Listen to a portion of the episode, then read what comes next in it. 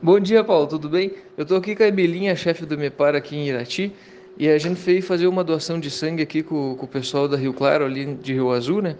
E, e, eu fui doador de medula óssea, fiz a doação em 2016, e daí eu vim aqui, é, assim, junto com o pessoal e também para estimular as pessoas a se tornarem doador, é, doadoras voluntárias de, de medula óssea, né? E, assim, um pouco sobre o processo que eu me tornei doador, eu fiz o cadastro lá em Curitiba, no Hospital das Clínicas. É, passado alguns anos, eu fiz o cadastro em 2012. Eu fui chamado para fazer alguns exames lá pelo Redome. É, fui para Jaú, lá em São Paulo, interior de São Paulo, fazer alguns exames de sangue e outros tipos de exame. Voltei para Curitiba.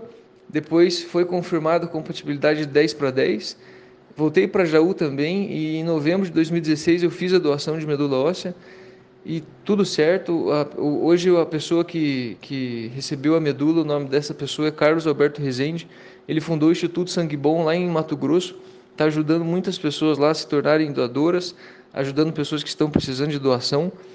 E, e assim, o, o meu pós-cirúrgico assim foi muito tranquilo, sabe? É, saí no dia seguinte da, do hospital, voltei para casa, minha vida normal, não mudou nada é, é furada a bacia ali, né? Tirado a medula óssea da bacia. O pessoal tem um pouco de, de receio porque eles acham que é da medula espinhal ainda, um medo de ficar paraplégico, uma coisa que não tem muito sentido, né? Mas é antes até eu achava que era assim, e depois eu me informar que eu, que eu descobri também que é medula óssea da bacia.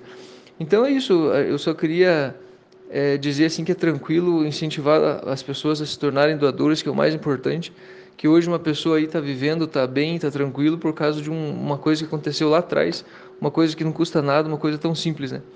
Então é essa mensagem que eu queria passar aqui junto com a Milinha do, do MEPAR, beleza? O sentimento assim é uma coisa que eu nunca tinha vivido antes, né? É uma pessoa que eu não conhecia, é, me abraçar de um jeito assim tão grato, né?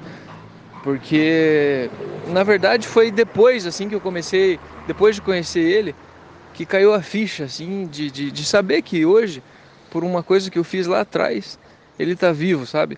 Então, um sentimento, assim, de, de alegria, de satisfação, sabe? É... é incrível, assim, poder fazer parte da vida de alguém, de uma família, né? Fazer parte de uma família que é tão grata a você.